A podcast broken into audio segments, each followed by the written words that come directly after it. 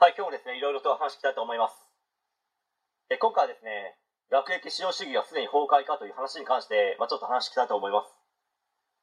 まあ、昭和の時代はですね、必死に勉強頑張って難関大学に合格すれば、まあ、それなりの規模の会社に入ることができ、給料も常に右肩上がり、年功序列で会社の中では基本的に修正していき、どんなに仕事ができなくてもリストラなんてなかなかされにくく、定年までしっかりと勤め上げれば多額の退職金がもらえるというですね、日本式の仕組み、本当にいい時代でしたよね。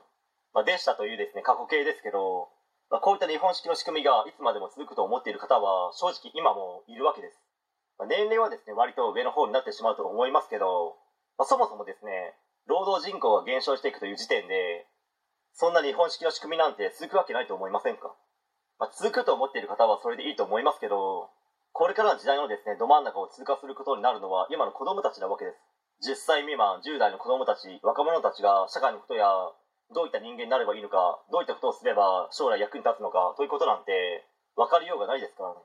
まあ、分かるのであれば、人生経験が豊富な人が転生してきて、まあ、体の中に入っているのかと思います。いまだにですね、最低でも日東駒線を出れば、大手企業に入れると、本気で思う人も実際にいますよね。まあ、大手企業の採用担当で最低でも日東駒線以上しか採用しないと本気で思っている方がいるならば、まあ、その企業はですね遅かれ早かれ最悪な状況になってしまうのではないかと思います、まあ、今の子供たちの親の皆さんの中には子供の頃から勉強して難関大学を目指せそれが一番いいんだみたいなことを刷り込まれてきた方もそれなりにいるのかと思いますけど、まあ、確かに難関大学に入ったことによって良かったという人もいれば社会に出れば学歴だけではやっていけないなと痛感した方も中にはいるのかと思います、まあ、その中で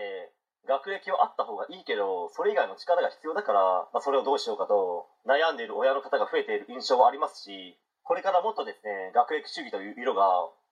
薄まっていくことは確実だと思います、まあ、なのであまりにもですね子供に高学歴を期待する親の皆さんはすでに注意喚起の段階に入っていることは薄々でもいいので気づいた方がいいのではないでしょうかという話でした。